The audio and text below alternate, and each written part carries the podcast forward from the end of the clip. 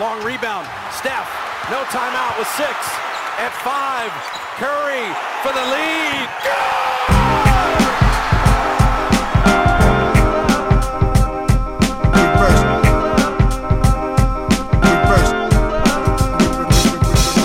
The game is the game. The game is the game. The game is the game. The game is the game. Always, always, always. Salut à toutes et à tous. Euro, Eurobasket oblige, présence de, l'équipe de France euh, en quart de finale oblige. On va faire un, numéro du podcast spécial sur l'équipe de France pour parler un petit peu bah, en preview euh, à la fois de, ce quart de finale face à l'Italie, revenir un petit peu sur les parcours de l'Italie et de la France, euh, com- comment ces équipes sont arrivées là, et essayer d'avoir une perspective un petit peu pour, la suite de la compétition. Voilà, bah, comme chaque semaine, pour me rejoindre dans, dans ce podcast de l'équipe Rivers Basket Session, je suis rejoint par Shai Mamou et Antoine Pimel. Tous les deux, pour commencer, pour lancer un petit peu le, débat, la question que j'ai envie de vous poser, c'est euh, dans quel état d'esprit vous vous retrouvez donc à la veille de, ce quart de finale qui se jouera demain euh, entre la France et l'Italie? Quelles sont les, premières choses qui, vous viennent en tête? Bah, moi, déjà, comme on a un peu parlé entre nous, euh, honnêtement, je ne m'attendais pas du tout à devoir jouer une autre équipe que la Serbie à ce stade. Je pense qu'on est beaucoup en ayant anticipé un peu le tableau par rapport à ce que ferait la France, etc. Je pense qu'on s'était un peu tracé tous le même programme. Bon, allez, on, on bat les Turcs. Et après, bah, c'est que du bonus presque. On se disait avec, euh, on en a déjà parlé, le fait que ce soit une compétition un peu de, transition. C'est un peu comme ça que nous on le voit et que même si les Bleus le voient pas comme ça, c'est un peu une compétition de transition. Euh, là, d'un coup, ça s'est un peu miraculeusement euh, ouvert, ce qui ne veut pas dire que ce sera facile, mais moi, je le vois un peu comme ça. Je me dis, bon, la fenêtre, finalement, la fenêtre pour une médaille, elle est peut-être euh, plus ouverte que ce que, je pensais, euh, parce que je ne m'attendais pas du tout à ce que l'Italie batte la Serbie, en fait, avec ce qu'on avait vu de la Serbie depuis le début du tournoi, euh, avec ce qu'on avait vu de l'Italie privée de Gallinari.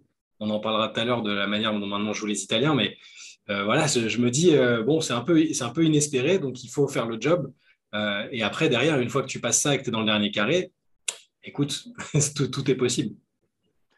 Moi, excité. Je dirais que le mot clé, c'est ça. Euh, de mon côté, excité parce que, comme tu l'as, comme tu l'as bien dit, le, le tournoi s'est ouvert. Je pense que l'équipe Il y de a eu France pas a mal toujours. de surprises euh, sur le, sur Voilà, de finale, pas, pas mal d'upsets. euh. C'est ça, c'est-à-dire qu'on voyait trois équipes vraiment majeures, c'est-à-dire Grèce, Serbie, Slovénie. Au final, on se rend compte que déjà, un, la Serbie, bon, on pourra éventuellement parler de la Serbie, mais la Serbie, c'est encore une fois, euh, a eu du mal à vivre avec ce statut de favorite. Ouais. C'est quand même une constante pour, pour cette équipe depuis plusieurs années. Donc voilà, elle s'est encore une fois crachée, je pense en grande partie elle-même. Euh, donc du coup, il reste plus que deux ogres. Les Slovènes, on a vu sur le match avec l'équipe de France qu'il y a quand même une ambiance très particulière sur ce genre de match. Et du coup, l'équipe de France face à la Slovénie, euh, clairement, même cette équipe en reconstruction de l'équipe de France, tu sais qu'elle va tout donner, que, ce sera un match où elle va pas se faire écraser. Donc, je ne sais pas que tu enlèves un ogre, mais tu te dis, bon, il y a vraiment possibilité. Et du coup, il reste. En gros, voilà, le tableau est beaucoup plus ouvert que, que, ce, que, que ce que ça ne paraissait il y a, il y a, a quoi Il y a encore que quelques jours. Et ben voilà, excité parce qu'il y a, tu, tu, comme tu l'as dit, il y, a, a cette vraie possibilité de médaille. Mais il ne faut pas oublier que ça reste quand même une équipe qui a des lacunes, qui l'a montré. Et c'est surtout, généralement, dans les moments où on est excité et on se dit, ah, c'est bon, ça va le faire, que voilà, que, qu'on, d'un certain vieux démon qui reviennent. Euh, je n'irai pas jusqu'à comparer la France et la Serbie, parce que je pense quand même que l'équipe de France a passé des caps, euh, euh, contrairement à la Serbie, a, a notamment décroché des, des, des vraies très belles médailles et pas passé loin de gagner des titres, euh, notamment au JO contre les États-Unis. Donc la France a un peu plus de, de, de solidité, de solidité mentale, je dirais, mais ça reste une équipe qui est meilleure en tant qu'outsider qu'en tant que favorite, l'équipe de France. Donc, donc voilà, Ouais. excité, mais tout en restant méfiant. Pour rappeler un petit peu le tableau, simplement, donc euh, France-Italie, euh, ça, ça sera notre quart de finale à nous. Euh, en cas de victoire, on croiserait avec le, avec avec l'équipe qui remportera le match entre la Slovénie et la Pologne. Donc effectivement, sans vouloir comment dire manquer de respect à la Pologne, on peut imaginer que, que la Slovénie passerait. Et dans l'autre partie du, tableau, il y aura donc Allemagne-Grèce d'un côté et Espagne-Finlande de l'autre. Donc effectivement, comme vous le disiez, un, tableau qui s'est quand même pas mal ouvert au fur et à mesure, au fur et à mesure des matchs. Ce qui qui est assez intéressant de voir là pour, pour, pour ce quart de finale, on va pouvoir rentrer un petit peu en détail dedans. C'est peut-être euh, d'un point de vue psychologique où on en est. Euh, tu parlais du match contre la Slovénie, euh, Antoine. moi, j'ai le sentiment que c'était notre meilleur match, enfin que c'était Ouais. le meilleur match de l'équipe de France Clairement. finalement qui s'est soldé par une défaite, d'où la déception, je pense, notamment de la part du staff technique de, Vince- de Vincent Collet, d'avoir eu le sentiment d'être un petit peu, de ne pas avoir été en capacité de voir si on pouvait prendre ce match. Il a été très critique envers les arbitres après ce match-là. Euh, par contre, suivi par un match contre la Turquie où vraiment c'était un peu scénario catastrophe. Euh, euh, on avait pris jusqu'à 14 ou 15 points d'avance et puis finalement, il y a eu un crash total de l'équipe de France, incapable de réagir à mesure que les Turcs repassaient devant. fin de match un peu rocambolesque avec des lancers francs ratés, une belle une, interception qui nous ont permis finalement de nous imposer d'un tout petit point en prolongation avec malgré tout, enfin une chose, enfin voilà, l'impact de Rudy Gobert énorme dans, sur toute la fin de match. Là aussi, on pourra y revenir. Mais quand même, l'équipe de France qui s'est fait très, très peur pour, euh, pour, euh, pour sortir de, ce huitième de finale. Et à l'inverse, une équipe d'Italie qui a totalement réussi à faire déjouer la Serbie euh, sur le huitième de finale. Une équipe d'Italie dont, enfin, tu l'as dit, Antoine, tout le monde annonçait que la, voilà, tout le monde disait que la, Serbie était une des équipes qui, jouait le plus, le plus beau basket sur ce, début de championnat d'Europe, avec un MVP en titre en la, personne de, de Nikola Jokic honnêtement, personne ne s'attendait à voir euh, la Serbie chuter euh, dès les huitièmes de finale. Et euh, l'Italie qui, bah, on va pouvoir y revenir également, qui a, vraiment très très bien joué ce, huitième de finale dans des, dans des circonstances vraiment particulières avec le coach euh, qui s'est fait euh, expulser euh, au début du troisième quart-temps, des, ressources trouvées un peu de manière incroyable par des joueurs qui sont, voilà, qui sont montrés qu'on n'attendait pas forcément au rendez-vous et un Nicolo Melli de, très grande classe qui a vraiment été le voilà, joueur déterminant de, de cette équipe d'Italie. Donc deux, deux mentalités différentes entre une équipe de France qui s'est fait peur une équipe de, mais, qui s'est fait peur, mais malgré tout, qui est là où elle voulait être. Une équipe d'Italie ben, qui a réussi un exploit, euh, malgré tout, euh, euh, de taper la Serbie et qui a peut-être déjà joué en partie sa finale dans sa tête. Enfin, toutes ces, choses sont assez compliquées. Vous, dans, quel état d'esprit est-ce que vous voyez ces deux équipes arriver pour ce, quart de finale qui se jouera donc demain mercredi à, à 17h15 bah, L'Italie, ils ont un peu comme tu, disais, c'est un peu comme s'ils avaient déjà joué leur finale, mais c'est les équipes comme ça qui, pour lesquelles euh, tous les matchs qui viennent sont que du bonus, elles sont ultra dangereuses. Et puis les Italiens, on connaît leur culture sportive et de basket, euh, ils vont absolument pas arriver en disant c'est bon, on a déjà fait le job, euh, pas grave si on perd. Ils vont, voilà, ça va, ça va jouer dur, ça va, ça va un peu truquer, on, connaît le style. Et si, si offensivement ils commencent à mettre dedans et à prendre feu, ils ont des joueurs euh, moi, j'adore Fontecchio en Italie. On va le voir, on va le voir en, qui était excellent d'ailleurs. Ouais, on, va, on l'avait déjà vu au JO. Hein, il avait déjà été redoutable, notamment contre nous en quart. Euh, et, là, on va le voir en NBA normalement, hein, au Jazz de la saison prochaine. C'est un joueur, c'est des joueurs où, si tu commences à les mettre en confiance, comme le Turc qui nous a assassiné à trois points, euh, dont j'ai oublié le nom. Il nous regarde pas, donc je m'excuse auprès de lui, mais ça ne devrait pas lui poser de problème.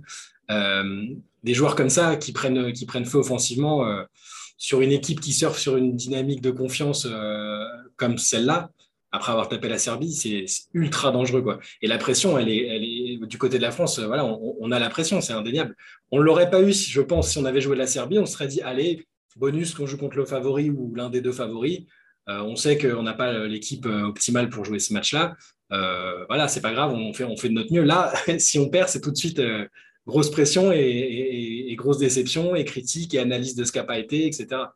Euh, donc, euh, c'est comme disait Antoine tout à l'heure, on a, parfois eu du mal avec ce statut de, favori, euh, à contrario de quand on était outsider et qu'on a pu créer de belles surprises. C'est le seul truc qui me fait un petit peu peur parce que on, a vu ça contre la Turquie aussi. On était bien dans le match, on menait tranquillement, statut de favori assumé. Et d'un coup, bah, la, lumière qui s'éteint, on défend plus, on met plus un panier. J'ai un peu peur de ça. Pour l'état d'esprit euh, que, tu, demandais, euh, je, pense qu'on est, très conscient du fait que là, maintenant, on n'a pas, le droit à l'erreur. Il faut voir comment l'euphorie de l'Italie est descendue. Euh, quel, est le niveau d'euphorie encore après ce match contre la Serbie Parce qu'il y, a des équipes qui ont des contre-coups total, hein, comme tu disais, après avoir déjà joué leur finale, ça arrive que des équipes du coup passent complètement à côté le match d'après parce qu'elles sont encore a, si tu veux, tu as, être sur le petit nuage euh, de deux manières différentes. Il y a celle où tu continues de surfer et il y a celle où, à l'inverse, euh, tu as, le jus qui est complètement coupé. Moi, je pense que les Italiens, comme tu as dit, Chat, ils vont quand même jouer leur match, ils vont faire leur match, et, ils vont avoir euh, encore ce niveau de confiance. Maintenant, je pense que la France a quand même des raisons d'être en confiance, au-delà même du statut de favori ou de se dire qu'ils sont plus forts sur le papier. Il y a un peu, tu sais, quand tu quand tu sors d'un match comme ça contre la Turquie, ce genre de truc là où tu gagnes à l'arrache, ça peut se voir un peu dans tous les sports, au tennis, au foot, en fait, peu importe. Dans, ce genre de compétition, quand d'un coup tu t'es donné pour mort, parce que littéralement, le moment où il y a 77-75, euh, la France est morte. Parce euh, il y avait deux lancers à suivre. Ouais, voilà. pour, euh, pour, euh, pour, la Turquie. Le moment où Cedi Osman rate ses lancers, enfin, avant, juste avant de les tirer, la France est, est, morte. Elle est morte, elle est enterrée, c'est fini. Et, euh, et, quand tu te sors miraculeusement de ce genre de situation, c'est un peu, même inconsciemment, tu peux avoir ce sentiment un peu d'invincibilité derrière, de se dire, mais attends, c'est sorti de ça. Et, et ça, te, ça te fait jouer différemment. Je pense que les Français peuvent avoir ce truc-là. C'est pour ça, en fait, c'est assez fou. Il y a un peu ce côté où cette équipe, malgré toutes ses lacunes, tu dis, mais en fait, là, elle peut même aller au bout. Tu vois, elle peut aller gagner ce tournoi ou au moins, euh, peut-être pas, bon, gagner, ça reste encore autre chose, mais aller chercher une belle médaille.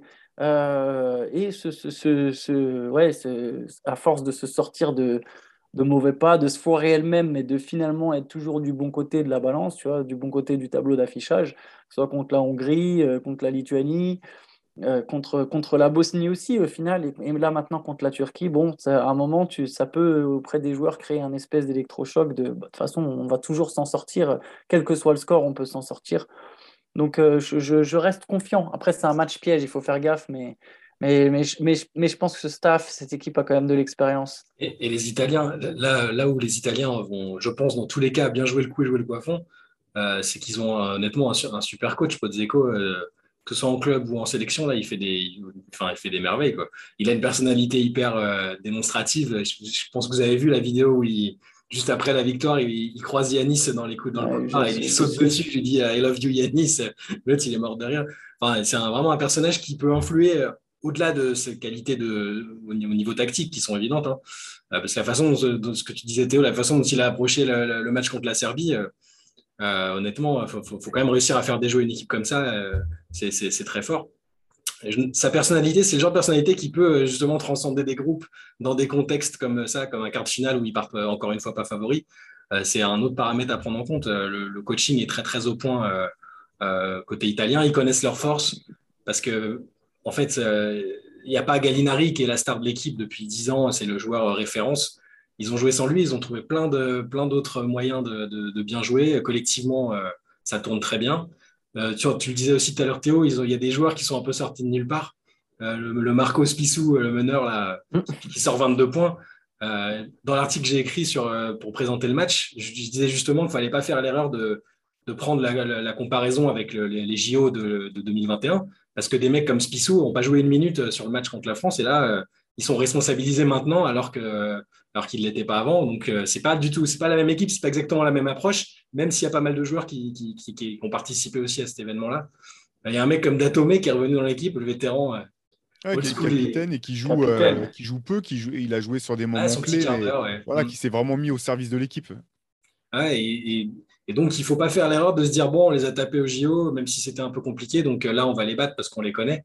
C'est l'erreur à ne pas faire, à mon avis, parce que tu parlais aussi de bon, Nicolo Melli, on le connaît bien, on l'a vu un peu aussi en NBA, en Europe, c'est un type référence. Euh, plein de joueurs comme ça autour qui. Il y a Nico Magnon qui joue pas beaucoup, mais qui est capable de prendre feu euh, à n'importe quel moment. C'est le genre de joueur sur pick and roll, euh, sur à trois points. Bon, après, il est, là, il, n'a plus le même rôle dans cette équipe d'Italie, mais, mais ah. c'est des remplaçants qui peuvent faire, qui peuvent faire mal. Ah, ils n'ont pas, ils ont pas de ils ont cette particularité-là, ils n'ont pas un intérieur dominant, euh, vraiment euh, big man, euh, un peu traditionnel qui, peut t'enfoncer.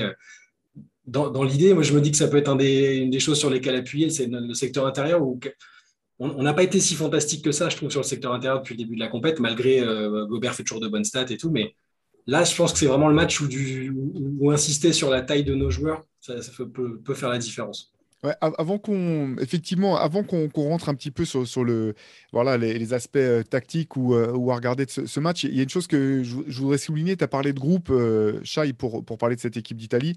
Moi, j'ai trouvé que c'était effectivement ce qui était la, vraie force de cette équipe. C'était assez impressionnant de voir le moment où, où est expulsé du match. Alors, pour rappel, en fait, il prend une faute technique très vite dans le premier carton et ensuite son banc en prend deux de suite. Enfin, deux, prend deux. Il y a deux fautes techniques banc, donc lui, ça lui équivaut à deuxième faute technique, donc il est obligé de quitter, euh, de quitter le terrain. Et c'était impressionnant de voir comment, en fait, avant de quitter le terrain, il a appelé tous ses joueurs autour de lui ses joueurs qui étaient sur le banc, il les a serrés dans ses bras. Ceux qui étaient sur le terrain, il les a fait venir. Son staff technique, il, il, pareil, il les a pris dans, dans les bras littéralement. il a quitté le terrain, il a été salué toute l'équipe serbe, il était en pleurs mais il y avait déjà, on voyait la cohésion qu'il y avait entre, entre ces joueurs et lui. À la fin du match, il est revenu sur, enfin, une fois que le match était remporté, il est venu derrière le banc. Euh, tous les joueurs sont, se sont précipités pour venir l'embrasser.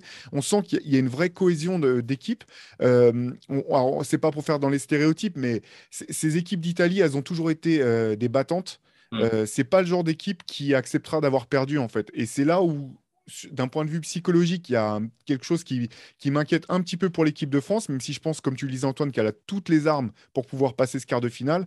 C'est que sur cette compétition, j'ai le sentiment qu'on n'a pas vraiment de plancher. On a, on a comment dire, pour reprendre un petit peu euh, euh, les clichés américains, je n'irai pas jusqu'à dire que le, ciel est la limite, euh, d'un côté. Mais par contre, en revanche, j'ai l'impression qu'on n'a pas de limite euh, en... quand, quand, on chute. On chute vraiment. C'est ce qu'on a vu contre la Turquie, euh, où, tu disais, bon, bah non, c'est mort. Ce match, il est plié. On, encaisse, on encaisse, on encaisse. On est incapable de, de répondre. Et face à une équipe, et c'était un des problèmes de l'équipe de France depuis le début de la compétition, cette incapacité, dès qu'elle qu'elle arrive à, à, à, créer des écarts, à les conserver avec assurance. J'ai mm. trouvé que systématiquement, on s'est fait un petit peu peur. Et face à une équipe, cette équipe d'Italie, on ne pourra pas ne pas. Euh, il faudra savoir mettre la main sur le match à un moment parce que cette équipe elle va continuer à venir à rechercher. Euh, tu parlais de Spilsou qui a fait un super match. Il y a aussi euh, Alessandro Paiola là, qui est extraordinaire en défense, un vrai dynamiteur. cette équipe-là, elle, va se battre jusqu'à la dernière minute, quoi qu'il arrive. Et donc, je pense qu'une des clés, au-delà des aspects euh, techniques euh, sur lesquels on va, ou stratégiques sur lesquels on va pouvoir venir euh, ensuite, il y a vraiment cet aspect-là de. Il faudra arriver à, vraiment mettre la main sur le match parce que cette équipe d'Italie, elle, elle, lâchera pas l'affaire. Tu, tu, parles de Pozzeco. Ceux qui se rappellent de lui en tant que joueur étaient tout aussi surexcités. Euh, euh, c'est le mec qui va galvaniser ses, troupes jusqu'à la dernière minute. Si ça comment, comment, il le surnomme comment il le surnomme déjà? C'est la mouche atomique. C'est le surnom qu'il avait quand, il était joueur déjà. Et, voilà quoi. Et cette équipe, en fait, ça c'est intéressant de voir que je dis pas que c'est le baromètre de cette équipe, mais en tout cas, on sent que, c'est un groupe uni. Euh, les mecs rentrent, sortent. Tu disais, Nico Magnon, euh, euh, Antoine, bah, il, a, il, a, peu joué finalement dans le match contre la Serbie, mais il est rentré sur le banc, il, il encourageait. On sent qu'il y, a une vraie cohésion dans cette équipe. Et c'est ça que, je trouve dangereux au-delà de, de, leurs atouts, bien sûr, basket. C'est ça qui me fait un petit peu peur dans, dans ce quart de finale. Bah, si, on fait, si, on fait, un troisième carton, comme on l'a fait contre la Turquie, les Italiens vont ça va, être sanctionné dix fois plus dur parce que c'est une équipe qui a encore plus de cœur et de cohésion avec tout ce que tu viens de dire que, les Turcs. Ouais, voilà, exactement. C'est vrai que même les Turcs, finalement, on les voyait euh, chez Osman, on voyait après des, des actions ratées, euh, euh, qui râlaient, mm. qui, qui, jetaient des regards un peu, un peu vénères envers ses, adversaires. Nous, là, on n'a pas du tout vu ça dans le match Italie-Serbie notamment, alors que l'Italie avait mal commencé. Hein. La Serbie avait pris un, écart. La Serbie avait pris le dessus. Exactement, elle a pris le dessus dès le départ. Nikola Jokic sort, enfin, il signe un match fantastique à nouveau. Hein. pas grand-chose à lui reprocher de ce côté-là. Mais on peut venir peut-être du coup, du, du, coup sur un petit peu comment, comment l'Italie a gagné ce match. Et puis ça va nous amener, je pense, à, ce, que tu, ce dont tu parlais, sur euh, les avantages ou du moins les aspects qui peuvent être intéressants à travailler pour, euh, pour l'équipe de France. Pour rappel, si vous n'avez pas vu le match, ce qui était intéressant, c'est que l'Italie a tout de suite fait le, le, pari de vouloir sortir Jokic de la raquette en jouant petit avec euh, Nicolo Melli qui était quasiment le seul intérieur ou du moins le seul joueur qui, qui, était, qui, allait, qui roulait au, au panier dans, dans, cette équipe, a joué beaucoup de pick and roll et surtout du pick and pop de manière à voilà, avoir des, des couloirs d'accès au panier, à sortir Jokic qui même si c'est pas, est tous d'accord pour dire que c'est pas Rudy Gobert en défense, c'est quand même un joueur qui a beaucoup progressé défensivement et qui prend de la place, qui gêne beaucoup euh, quand il est dans la raquette. Et ce, pari a, finalement, même si Jokic a fait un très gros match, ce pari a fini par payer pour, euh, pour l'Italie sur, sur la durée du match. Je sais pas vous, d'un point de vue stratégique, ce que vous voyez un petit peu. Chait avait commencé à en parler euh, avec, voilà, en parlant justement de, des grands, enfin de nos grands, et notamment bah, Rudy Gobert qui a quand même été exceptionnel sur la fin de match contre, contre la Turquie. Hein. Je pense que c'est pas à faire, c'est pas un secret de dire que c'est un des artisans principaux de, cette victoire finalement. Et toi aussi, Antoine, je ne sais pas ce que vous avez repéré euh, de votre côté sur, euh, sur ce qu'on peut attendre de ce match-là. Bah, pour, insister sur le côté euh, la, taille qui me paraît, ça paraît être un peu une évidence, mais c'est pas toujours facile à mettre en application. en fait, avant que Rudy prenne vraiment les choses en main sur la fin du match et pendant la prolongation, je trouve que les, fois où on avait tenté de le servir, ça avait été un peu compliqué parce que tout, joueur exceptionnel qu'il est, notamment en défense, c'est pas un joueur qui a énormément de moves, c'est ce qui lui est souvent reproché en attaque. Et, la façon dont il était servi, même si du coup on pouvait se dire ah bah c'est bien, on l'alimente, on l'alimente, c'était pas c'était pas optimal par rapport à ses, à ses, qualités. Et du coup il y a trois actions de suite, je crois, où on le sert, mais avec des passes un peu dans les genoux et tout, et où il a du mal derrière à enchaîner. Euh, et, où c'était compliqué. Donc, je pense qu'il faut insister sur l'avantage sur de taille et pas qu'avec Rudy, parce qu'on a Vincent, Vincent, Poirier, Mustapha Fall, qui peut aussi faire des différences euh, au JO. Je, l'avais trouvé impressionnant sur les, phases euh, sur lesquelles il avait été utilisé. Je pense que c'est une clé, même s'ils vont effectivement faire une tactique peut-être pour, pour éloigner le plus possible les, grands de la raquette, si les Italiens vont, faire ça. Je pense que c'est une approche à envisager sérieusement, mais vraiment dans les bonnes conditions. Moi, sur, il y a quand même un truc, c'est que l'équipe de France, elle est quand même meilleure contre, contre les équipes avec un grand intérieur. C'est-à-dire que euh, Rudy Gobert sert beaucoup quand on joue Jonas Valanciunas. Je me souviens que déjà dans le podcast, euh, il, y a une, il y a une semaine ou deux, du coup, dit, mm. j'avais dit la Lituanie, c'est un match que je sens bien parce que Gobert, il va être intéressant plus que contre l'Allemagne.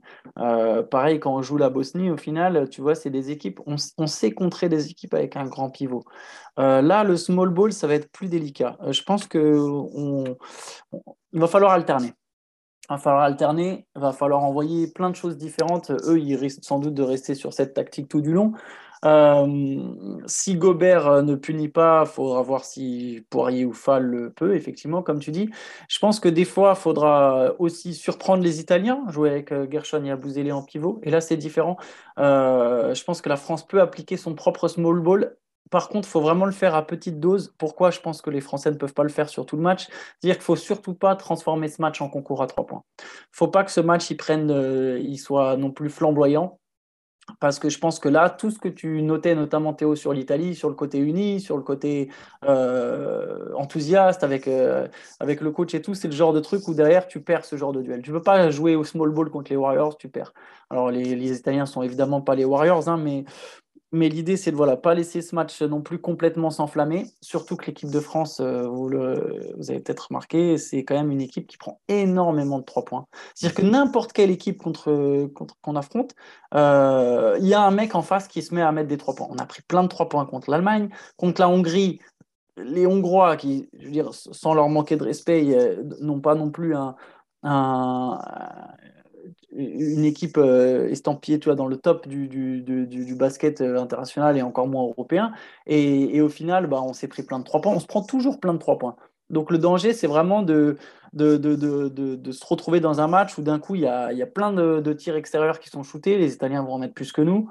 À part si, si d'un coup, on a Evan Fournier qui en met 5 ou 6. Euh, et je veux dire, on, on va perdre à ce jeu-là. Donc je pense qu'il faut alterner. Il faut des fois jouer grand, des fois jouer plus petit avec Gershon pour essayer de contrer un peu Nicolo Melli. Et surtout, je pense que défensivement, nos extérieurs vont avoir une, tâche très importante. Il faut casser le jeu des Italiens. Il faut qu'Albici, euh, il faut casser le jeu des playmakers, il faut les empêcher. Même si, ok, ils jouent petit, c'est pas grave, le jeu est espacé, mais on casse, on monte très haut. Un peu comme l'Allemagne nous a fait. On casse, on casse vraiment, et eux, de toute façon, ils auront du mal, ils n'ont pas de quelqu'un à servir dessous pour temporiser. Euh, je pense que ça peut vraiment être une des clés du match. Ouais, c'est intéressant tout ça. Euh, pour revenir vite fait sur, sur, le match, euh, sur ce que tu disais, Shai, sur, au sujet de l'utilisation de Rudy Gobert, moi, ce qui, ce qui m'a gêné dans le match face à la Turquie, c'est qu'il y a aussi quand même, malgré tout, un paquet de fois où on ne l'a pas servi et où il ouvrait vraiment très bien sous le cercle. Et tu parlais de passes pas ajustées, etc.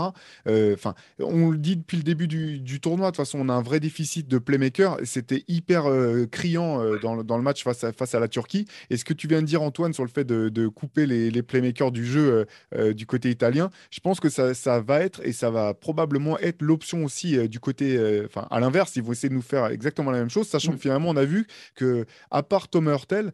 Il n'y a pas vraiment de, de, de, playmaker, euh, comme vous le savez, si vous avez lu euh, le, MOOC numéro 10 euh, spécial sur les playmakers, il y a différentes acceptations de ce, terme, mais dans, dans, au sens un petit peu classique du porteur de balle qui va créer du jeu par lui-même, sorti de Thomas Hurtel, il n'y en, a, il y en a pas énormément dans cette équipe de France.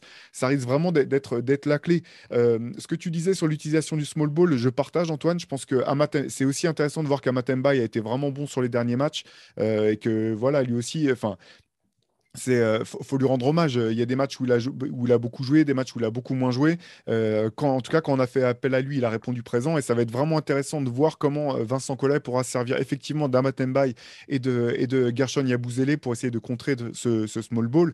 Et l'objectif, je pense, parce qu'on a quand même une équipe de France avec de nombreux grands, très grands. Euh, ça sera de savoir si on pourra euh, bah, contrer ce small ball en le faisant payer un peu aux Italiens euh, de l'autre côté du terrain. Ce qui est intéressant dans le match face à la Serbie, c'est qu'ils ont accepté de prendre plus de 30 points de la part de Jokic, qui a fait un match extraordinaire, hein, encore une fois.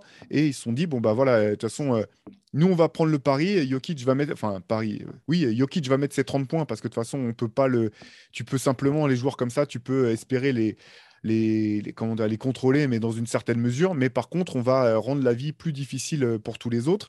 Et euh, ça, voilà, je pense que Rudy et même Vincent, ont des, des, Vincent Poirier ont des qualité de vivacité euh, que n'a pas forcément Jokic euh, défensivement pour revenir un petit peu euh, en cas où, au cas où les, Italiens jouaient en, joueraient en, avec cinq joueurs à l'extérieur de, la ligne à trois points. Par contre, offensivement, on n'a pas un joueur avec le. Enfin, c'est pas un secret, on n'a pas un joueur qui pourra peser sur la, sur la défense italienne à l'intérieur comme le fait Jokic, que ce soit bah, dans la création, que ce soit dans, dans, le scoring. Donc, ça va être, ça va être vraiment intéressant. Et pour, pour finir, tu, tu parlais du fait qu'on prenne beaucoup de tirs à trois points. Antoine, tu as tout tout à fait raison. Je pense que c'est c'est aussi dû à, l'option défensive qu'on a sur, euh, sur défense de pick and roll où on joue ce, ce, drop. coverage. Euh, mm-hmm. Voilà, euh, simplement, c'est-à-dire qu'en cas de pick and roll, le défenseur qui défend sur le porteur d'écran va pas sortir et être au niveau de l'écran, il reste en retrait pour interdire l'accès au cercle. voilà, c'est notamment quand c'est Rudy qui défend en pick and roll, c'est ça le choix que, que, le staff a fait.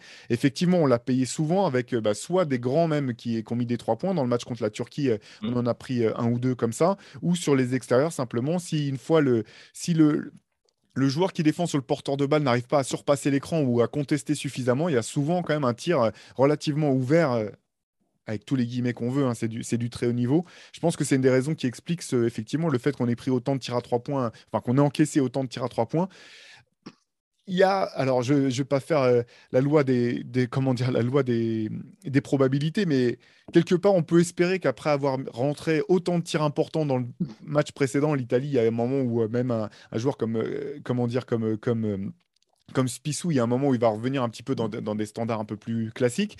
Mais malgré tout, effectivement, ça commence à prendre feu de toutes parts, je partage tout à fait ton avis, Antoine. On ne pourra pas rivaliser, je pense, dans un concours de tir extérieur. Il faudra pouvoir instaurer du jeu intérieur, que ce soit avec nos intérieurs classiques, entre guillemets, ou trouver des moyens euh, d'accéder au panier, euh, d'accéder au cercle et à la raquette pour pouvoir au moins fixer et ressortir, pour avoir des, tirs de meilleure qualité que quand euh, nos extérieurs simplement dribblent en périphérie et prennent un tir de loin. Il y a, moi, il y a un truc, il y a un petit truc qui me, qui m'inquiète un peu. je pense que de toute façon, c'est, une évidence, mais et Vincent Collet lui-même, là, on a parlé. Il y a un extrait qui est sorti euh, sur le compte Twitter de l'équipe de France, qu'on le voit parler euh, avant le match contre la Turquie, il me semble, euh, où, il, où ça, il parle des, pertes de balles, parce qu'on est l'équipe ah qui bah perd le plus de ballons depuis le début du tournoi. c'est une évidence de dire que tu as plus de chances de gagner le match quand, tu, quand tu perds moins de ballons que ton adversaire, mais on en perd, à chaque fois on tourne autour des 20, c'est un, truc de dingue en fait. contre les Turcs, bon, il y a la prolongation, mais on en perd 21, je crois. Euh, Slovénie 18 euh, contre la Hongrie, même les matchs qu'on gagne, hein, contre la Hongrie, on en perd 20, Bosnie 18, contre les Allemands, on en a perdu, euh, on en a perdu 17, ils en ont perdu 8. Enfin, c'est des trucs. Et encore, tu vois, contre, contre l'Allemagne, c'était c'était pas honteux parce que la défense euh, allemande, déjà, ses premiers matchs hyper agressif, montait très haut. pour le coup, c'est il y a une bonne partie des pertes de balles qui étaient causées par la défense. Mais effectivement, je te laisse la parole après Chai. Il y a d'autres matchs où on avait l'impression simplement qu'on rendait la balle sans même qu'il y ait une pression défensive extraordinaire. Non, mais tu as raison, il y a la spécificité de la défense allemande qui fait que ça peut s'expliquer sur un match ponctuellement. Tu dis, bon, ah, ça a été compliqué sur les pertes de balles parce que les autres ont très bien fait le taf. Euh, mais Collet lui-même, il explique, enfin, la manière dont il explique, il dit, euh, vous, voulez, vous, vous, chercher des actions compliquées, euh, le jouer simple. Et, c'est, dans les matchs, on le voit, et c'est surtout les phases où on commence à mener au score. Bah, on a des joueurs, parmi les rares très créatifs, comme bah, Hurtel, il tente quand même des choses super compliquées à chaque fois. Quand il est en réussite, bah, c'est, super à voir. C'est un, un beau joueur, Thomas Hurtel. Euh, mais derrière, même les joueurs dont c'est moins la caractéristique euh, commencent à tenter des trucs compliqués euh, qui, font qu'on perd des ballons. c'est incompréhensible. Et j'ai peur qu'il y ait un moment où ça, on le paye vraiment trop cher, notamment sur un match contre l'Italie où les mecs ils vont pas laisser, ils vont pas laisser passer ça, à mon avis. C'est parce qu'on n'a pas de, on n'a pas. Alors déjà, on a ce problème de playmaker dont on parlait, c'est-à-dire qu'on a notre meilleur playmaker, c'est Hurtel, mais c'est pas le meilleur défenseur extérieur, donc c'est difficile, il faut savoir trouver alterner. Albici, c'est un bon défenseur extérieur et c'est un meneur de jeu, mais c'est pas forcément un gros créateur. Euh, Fournier, c'est quelqu'un qui crée quand même plus pour lui que pour, que pour les autres. C'est pas un organisateur de jeu en tout cas. Et du coup, on a des profils un peu particuliers où il y a soit l'un, soit l'autre. Euh, on n'a pas vraiment un two-way player créateur qui va pouvoir à la fois euh, tenir son rôle en défense et euh, calmer le jeu et poser. Voilà, il n'y a pas d'endo de colo. Et, à côté de ça, on n'a pas un truc sur lequel on se repose. C'est-à-dire que voilà, si aujourd'hui, là, à un moment, tu as besoin vraiment de te reposer sur une base, ça rejoint un peu le plancher de ce que tu disais, même si le plancher c'était plus global, ça pouvait inclure la défense, mais en attaque, on n'a pas quelque chose sur lequel on se repose. notre on n'a pas un système fort, on n'a pas un collectif fort, et ça, on peut aussi l'imputer à Collet. C'est quand même des choses qui lui ont été reprochées, euh, même si, voilà, moi, je suis un, défenseur de Vincent Collet, mais voilà, on n'a pas un vrai système de jeu très fort sur lequel on va s'appuyer. Euh, il y a des équipes, c'est ça, quand ils n'ont pas de playmaker, le playmaker, c'est le système. On en parle dans le MOOC. Euh, là, nous, on n'a pas ça on n'a pas un vrai point de fixation à l'intérieur, euh, sachant qu'en plus, il faut déjà la faire, cette passe d'entrée dans la raquette. tu l'as dit, Chai, contre la Turquie, on galérait. Donc, on n'a pas un vrai point de fixation dans la raquette. Euh, derrière, au final, qu'est-ce qui nous reste? C'est passer la balle à Evan Fournier et éventuellement jouer un pick and roll. Hmm. C'est peut-être le truc le plus sûr qu'on a euh, quand il faut vraiment, quand il faut calmer, qu'il va falloir marquer un point. Mais ça, c'est au bout d'un moment, ça devient très prévisible. Euh, si la défense, elle se dit juste, bah, on va resserrer sur Fournier, euh, derrière, il faut l'intelligence pour lâcher le ballon dans le bon moment, euh, au bon endroit, au bon joueur et, au bon moment. Enfin oui, donc au bon endroit et au bon moment, tu vois, ça demande toute une... et ensuite, bah, voilà, par, par toute une circulation pour aller chercher le tir ouvert. Et on sait, on, bien sûr qu'on sait le faire, que l'équipe de France sait le faire, mais pas tout le temps, parfois de manière très brouillonne, et ça, ça, ça joue beaucoup sur les pertes de balles. Donc, donc il nous manque un, ça revient au plancher, quoi. Il nous manque quelque chose, une base solide sur laquelle on va s'appuyer quand, vraiment on est en galère. C'est pour ça que je pense que il faut retrouver une qualité de défense qui a toujours été quand même euh, la, voilà, la, force de cette équipe de France et il faut arriver à la trouver dans la durée. C'est, euh, je pense que la meilleure manière de, pour nous de trouver des, enfin, j'invente rien, de, de trouver des, actions offensives euh, à haut pourcentage, ça commencera par une défense de fer et arriver à avoir cette défense pendant 40 minutes. Je, je pense que tu, tu, parlais de contrôler les, les playmakers euh, adverses, Antoine je pense que l'objectif numéro un de la, enfin le plan de jeu principal pour ce match contre l'Italie, c'est de neutraliser Nicolo Melli. Je pense que vraiment il faut, il faut qu'il y ait systématiquement un joueur sur lui qui le coupe du ballon, qui l'empêche d'avoir ce rayonnement. énormément du jeu passe, de, beaucoup de jeux passent par lui. Je, je trouve que c'est un, un de leurs meilleurs créateurs.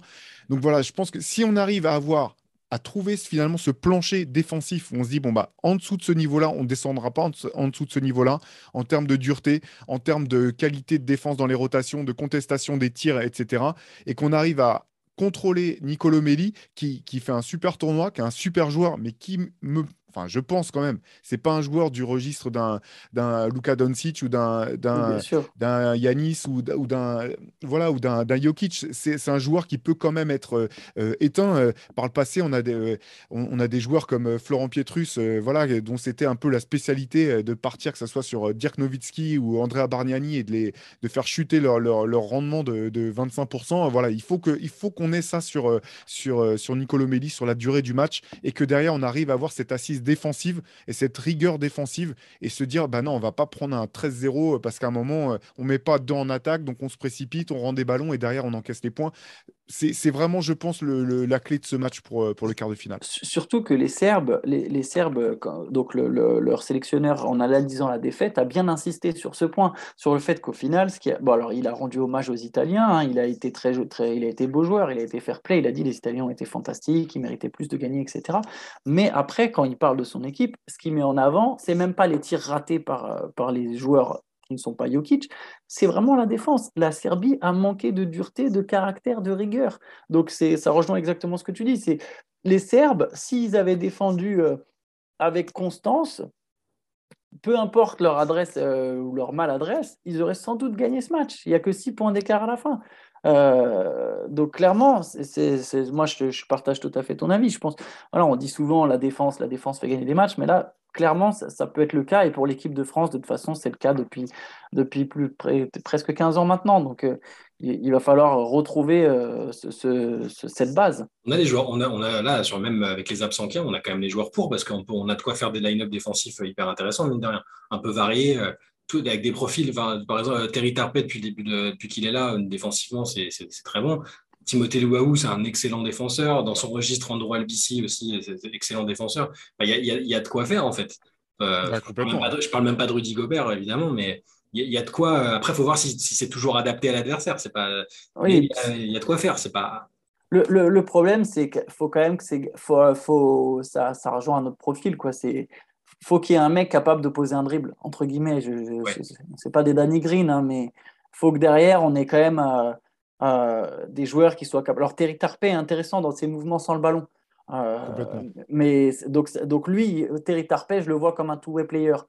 Louaou Cabarro est censé en être un, mais j'ai l'impression que c'est plus compliqué s'il n'est pas en spot-up là. Dans du basket FIBA très serré comme ça, ah, c'est pas lui qui va créer du jeu. Donc il n'est pas en confiance sur les. Il n'est pas en confiance. Théo Malédon peut être très intéressant ah, euh, s'il défend. Si Théo Malédon se donne là, parce que lui, là, pour le coup, il a la capacité à la fois à créer en percussion, à la fois à jouer des pick and roll. C'est quand même un, il n'a pas une vision du jeu dégueulasse, il a l'habitude du basket FIBA. Euh, c'est quand même un meneur. Et il est grand et athlétique pour défendre. Donc Théo Malédon, peut vraiment avoir un rôle intéressant. Je ne sais pas à quel point Vincent Collet va le lancer parce que je pense que Albici, euh, Thomas Hurtel, tous seront devant lui. Mais euh, Malédon, bah, surtout qu'en fait, quand tu arrives en quart de finale, en fait, ta rotation elle est resserrée et tu fais, as moins tendance. Là où bah, sur le troisième match de poule, tu te dis bon allez, je lance 20 euh, minutes ce mec-là, mon dixième homme. Là, tu le fais pas en fait sur un quart de finale, sauf si limite tu es en galère et tu te dis bon allez, peut-être, là, je sais plus quoi faire, peut-être que c'est lui qui va nous sauver. Euh, je pense, bon, pense qu'il n'aura peut-être pas de temps de jeu, pas beaucoup de temps de jeu, mais Malédon, Malédon peut être intéressant. Non, mais je partage votre avis. On a, les armes de ce côté-là du, terrain. Euh, juste deux mots sur Terry Tarpey. Euh, ça vaudra le coup, de toute façon, en fin de compétition, de revenir sur lui, mais il fait une compétition incroyable, je trouve. pas d'erreur. Tout le temps tout le temps dans la défense, tout le temps dans les intentions d'agressivité. Tu parlais, Antoine, de, ses coupes euh, sans la balle, etc. Il va chercher des rebonds offensifs. Il met une pression sur la défense, ne serait-ce qu'en coupant, etc. Et je trouve que finalement, offensivement, c'est un. Il joue un. Alors, faut mettre des guillemets, hein, mais il joue un peu le rôle euh, qui était celui de Nicolas Batum par le passé, dans le sens où il donne beaucoup de liens, en fait. Moi, ce que j'aime, ce que j'aime bien dans, offensivement, c'est que même s'il marque pas, quand la balle lui arrive, elle reste pas dans ses mains soit il s'en sert, euh, soit il s'en. Enfin, c'est un peu les, voilà, le béaba du basket de la triple menace, mais ça va, ça va très vite. Soit il rend la balle, soit il trouve une passe vers l'intérieur, soit il tire, soit il drive, mais il n'y a pas de temps perdu et il donne beaucoup de liens à l'attaque, euh, à l'attaque de l'équipe de France, par, euh, tout en discrétion. Et effectivement, il s'est rendu indispensable. Je pense que dans ce match-là, il, aura à coup sûr, de toute façon, un, rôle, un rôle déterminant à jouer. vraiment, je pense que on va revenir un petit peu à cette idée de cette notion de groupe, mais là où la, la Serbie s'est fait trouer un petit peu euh, en défense, c'est justement qu'elle a manqué de cohésion défensive.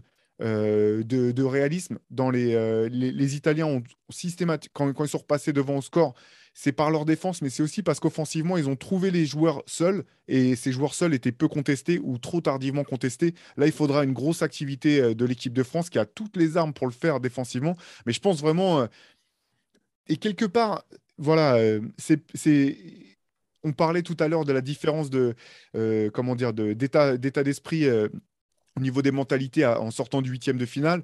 Finalement, la, France a, vu la mort dans les yeux euh, quelque part. Elle sait qu'elle est rescapée un petit peu de ce match contre la Turquie qui était parti pour lui échapper. Qui, je sais pas, tu rejoues le match, tu rejoues les dernières minutes 99 fois. la France le perd 99 fois quasiment. Donc ils ont chopé la fois sur 100 où tu peux le prendre. Donc, donc je m'attends à une équipe de France déterminée. Euh, d'autant que là, effectivement, on, demande à l'équipe de France bah, de faire appel à son ADN, la défense, euh, être en place. Mais la question, ça sera ça. Sera ça, ça sera, J'en reviens à ça. Est-ce qu'on aura la rigueur? Et est-ce qu'on aura la, cohésion collective pour vraiment tenir ces 40 minutes face à l'Italie? Je pense qu'il y a tout pour, honnêtement. Euh, quelque part, si là, si on me demandait de faire un pronostic, moi, je dirais que l'équipe de France va effectivement rejoindre le, stade des demi-finales. Mais ça reste, euh, je pense que ça doit être de toute façon le, gros des interrogations et du discours de Vincent Collet d'ici le match de demain. Ouais, oh, oh, enfin après, je pense que tout le monde est d'accord pour, dire qu'on est favori et, on, peut. moi, je, suis assez optimiste en fait. Hein, il y, a tellement de comment dire de, signaux qui, enfin, ils sont très conscients que c'est un traquenard et que c'est pas juste une formalité. dans tout ce que disent Collet, dans ce que disent les joueurs, ils sont conscients que là, ils ont pas, sont pas sous leur, sous leur meilleure version. Il manque des joueurs, euh, le capitaine, etc. Euh, ils, sont, ils sont très conscients de ça. Donc, je, pense qu'ils vont pas le prendre à la légère et, et je ne les imagine pas se projeter déjà en se disant ah bon, bah, de toute façon, on attend la Slovénie en demi. Euh, si, toutefois la Slovénie passe, parce que euh, cet euro, il est assez incroyable au niveau des surprises. Même contre la Belgique, on n'en a pas parlé, mais les Slovènes étaient menés au début du quatrième quart-temps quand même, contre la Belgique. Euh, bon, c'est... et puis la Grèce a dû, a dû cravacher pour se défaire de la République tchèque. Et non, c'était. Non, mais ça, c'est une réflexion plus globale, mais cet euro, il est vraiment il est encore plus cool que ce à quoi je m'attendais, honnêtement, sur le niveau des matchs, le suspense, le fait qu'il y ait des équipes qui, prennent des options pour surprendre des, gros, des gros poissons. Euh, on, parle de la Grèce, on est en train d'imaginer la Grèce en demi ou en finale, mais il y a l'Allemagne aussi qui fait un super tournoi, euh, qui est à domicile. C'est tension. Donc, c'est pour ça que je, trouve les Bleus bien dans le sens où euh, ils, ne se projettent pas trop, ils sont pas en train de se dire on va forcément jouer telle équipe, telle équipe, on va forcément jouer une médaille. Là, avec le miracle qui s'est produit, je les sens bien terre à terre et, conscient que ça va être compliqué. Bon, si on faisait le petit jeu des pronostics, là, vous, vous diriez quoi alors pour ce, quart de finale? Euh, la France, de 7 points. Ah, c'est pas mal, j'allais dire un truc comme ça. Alors, je vais dire, alors, la France, voilà, autour des 7-8 points d'avance. Et, euh, je ne sais pas pourquoi, je, je sens qu'il va y avoir un, alors, ce sera, je pense pas que ce sera Malédon, comme disait Antoine, même si j'aimerais beaucoup. J'ai l'impression qu'il y a un joueur surprise qui va faire une perf à laquelle on ne s'attend pas euh, plus que d'habitude.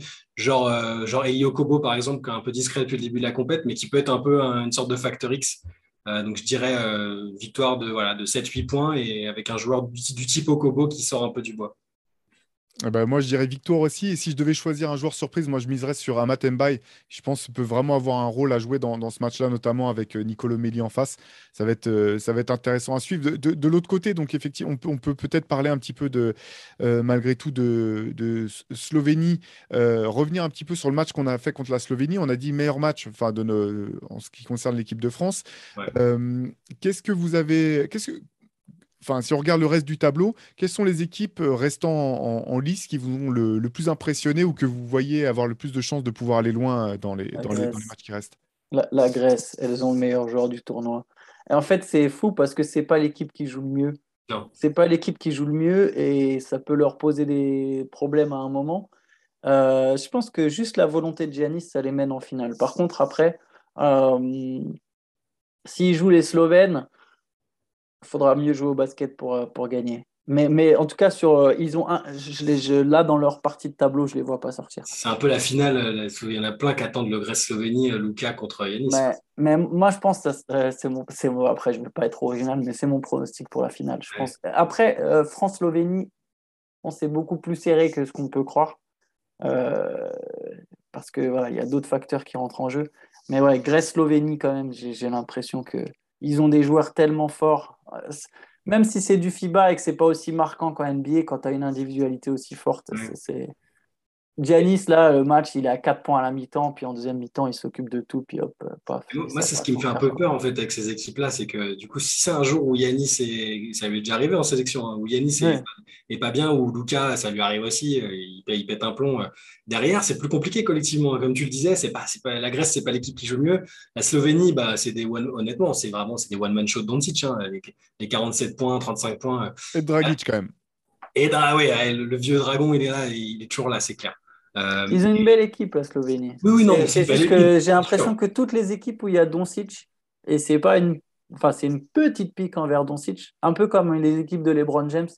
Euh, c'est des équipes qui devaient être très dépendantes de Lucas Doncic. C'était pas le cas de la Slovénie quand ils étaient champions d'Europe. Il était très fort, il, il, ils étaient en partie dépendants de lui, mais elle tournait pas uniquement autour de lui. Et maintenant, en fait, il a le statut qui fait que l'équipe tourne purement autour de lui. Et ça devient, comme tu as dit, un Lucas Doncic chaud. Mais, et du coup, pour rester sur cette idée-là, je, je, pense qu'il faut vraiment se méfier d'équipes. parce que bon, il y a l'Allemagne qui est encore là à domicile et collectivement, je trouve que c'est ils sont voilà, il n'y a pas de génie dans l'équipe, mais c'est très solide. Ils savent ce qu'ils ont à faire. et il y a une équipe dont on parle absolument pas, mais qui est toujours qualifiée, c'est l'Espagne. Euh, ils ont fini premier de leur groupe euh, en perdant un match contre la Belgique, donc tout le monde les a enterrés, mais ils ont fini premier de leur groupe. Euh, ils se sont qualifiés ensuite. Ils jouent, ils jouent contre. Ah, ils jouent Markkanen par contre. Finlande. La Finlande, mais voilà, Markkanen, voilà. Alors, il est énorme, hein, Markkanen, depuis le début du tournoi, mais ça reste collectivement, ça, ça reste logiquement moins fort que l'Espagne. Je ne sais pas, ils me font flipper les Espagnols en fait. Je m'étais dit, je m'étais mis en tête que c'était pas un tournoi pour eux et qu'il fallait les oublier.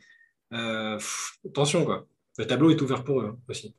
Oui, c'est ils sont un parti. Pardon. Ils sont non, un parti plus simple. Non, j'allais dire, ils sont dans la partie un peu, euh, un, peu où il faudra. En fait, ils ont eu le groupe le plus simple entre mm. guillemets, hein, avec ah façon de parler. Et, et, là, ils sont dans une partie où, en fait, ils n'ont pas encore eu de gros gros tests pour le coup. Oui. Euh, c'est ça qui. J'attends de voir comment cette équipe qui est en transition va réagir dans un gros gros tête. C'est ironique, la France et l'Espagne, qui sont deux équipes à qui il manque des joueurs, ou en tout cas euh, ah qui, forment une... sont toutes les deux finalement en mesure d'atteindre le dernier carré, peut-être de jouer au moins une médaille, voire la gagne, en étant au final euh, certainement pas les deux meilleures équipes sur le papier. ni même, les, ni même les, les, deux meilleures équipes qu'elles pourraient être, hein, finalement. Ouais, c'est ça. Mais ouais moi, je... attention quand même, Grèce-Allemagne, euh, la, République tchèque avait un plan défensif qui a vraiment bien marché aussi euh, face, à, face, à, face à la Grèce. Finalement, bon, voilà, avec un joueur comme, euh, comme Yanis. Si, ils ont fini par prendre l'eau vraiment sur la, sur la fin du match. Hein, ça a été serré très longtemps. Et vu la rigueur de la défense euh, allemande sur ce, sur ce tournoi-là, je trouve que c'est quand même une des. Et vu les spécificités du jeu d'Yanis, c'est peut-être une des équipes qui peut vraiment avoir la, la rigueur et euh, la qualité de défense suffisante pour vraiment euh, pousser la Grèce dans ses retranchements. Ça sera, ça sera intéressant vraiment intéressant à voir en tout cas. Mais ce qui est, ce qui est marrant, c'est ça finalement, c'est là où je vous rejoins, c'est que cette équipe de France qui est pleine, enfin qui nous fait nous poser tout un tas de questions depuis le début du tournoi. on dit bon bah voilà, c'est une équipe euh, en reconstruction, il y a une transition, euh, on va préparer euh, championnat du monde et les Jeux Olympiques qui viennent derrière. Au bout du compte, elle est tout à fait effectivement en position et en capacité d'aller très très loin dans, ce tournoi. Et c'est ce qui fait que ce tournoi est un petit peu, enfin, est un petit peu fou. Alors, effectivement, je le trouve, c'est un, un, un, bel euro avec beaucoup de surprises personnellement, j'avoue que je regrette un petit peu euh, l'époque où les euros étaient plus resserrés en termes de nombre d'équipes et de, qualité. Euh, ah, directement en quart de finale, ça, c'est le, fait de, jouer des huitièmes qui. Ça, d'une part, et puis avant, il y avait beaucoup moins d'équipes qui étaient, qui étaient qualifiées aussi pour les championnats d'Europe. Euh, la FIBA a rajouté un paquet d'équipes il, y a quelques années maintenant. Il y a une époque, c'était déjà être qualifié, c'était déjà, déjà une, performance en soi. Et derrière, c'était coupe-gorge systématiquement tous les matchs. Il n'y avait, il y avait pas de groupe de la mort. En fait, tous les groupes étaient les groupes de la mort. Donc, il y avait une densité qui était un peu plus importante. Mais par contre, effectivement, pour le suspense et puis pour voir euh, des joueurs qu'on n'est pas habitué à voir jouer, euh, euh, sortir, sortir la tête, enfin mettre le, le, nez à la fenêtre ou, ou être performant comme sur, sur un match ou deux, faire un carton, c'est vraiment, vraiment intéressant. En tout cas, à la fin du la fin, enfin c'est ce qu'on disait en début de podcast, le, le, le tableau est vraiment ouvert pour pour la France comme pour les équipes, les équipes voilà, qui, qui, ont, qui ont plus de talent, plus de capacité.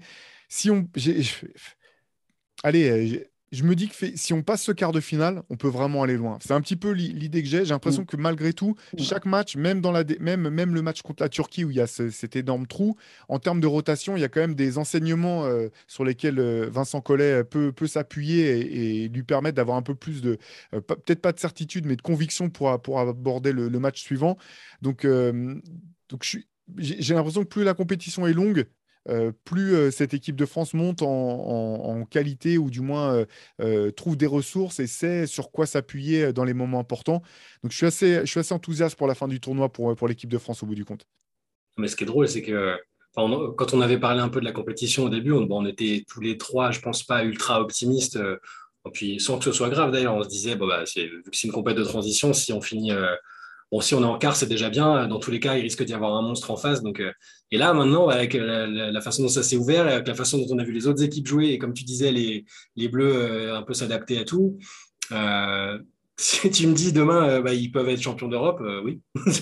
comme on peut se faire sortir contre l'Italie là sur, un énorme trou d'air. Mais c'est ce qui est, un peu intéressant, excitant avec cette équipe-là, c'est que c'est pas trop sur quel pied danser, ça peut être des émotions folles dans les deux sens. c'est clair. C'est clair. Bah, nous, en tout cas, on sera devant, dans ce, devant ce quart de finale avec, euh, voilà, avec euh, excité, comme disait Antoine en début de podcast, et puis avec, euh, on, suivra avec attention. On vous retrouvera, quoi qu'il arrive, jeudi pour un, pour un nouvel épisode. Cette semaine, il y aura deux épisodes du podcast. Comme ça, on pourra analyser à la fois bah, le résultat de, de, ce quart de finale et des quarts de finale, et puis anticiper un petit qui se seront, qui se seront joués, en tout cas, et puis anticiper la, suite du tournoi. voilà, bah, bon match de l'équipe de France demain. Nous, on vous retrouve jeudi, et puis d'ici là, portez-vous bien. Ciao. Ciao.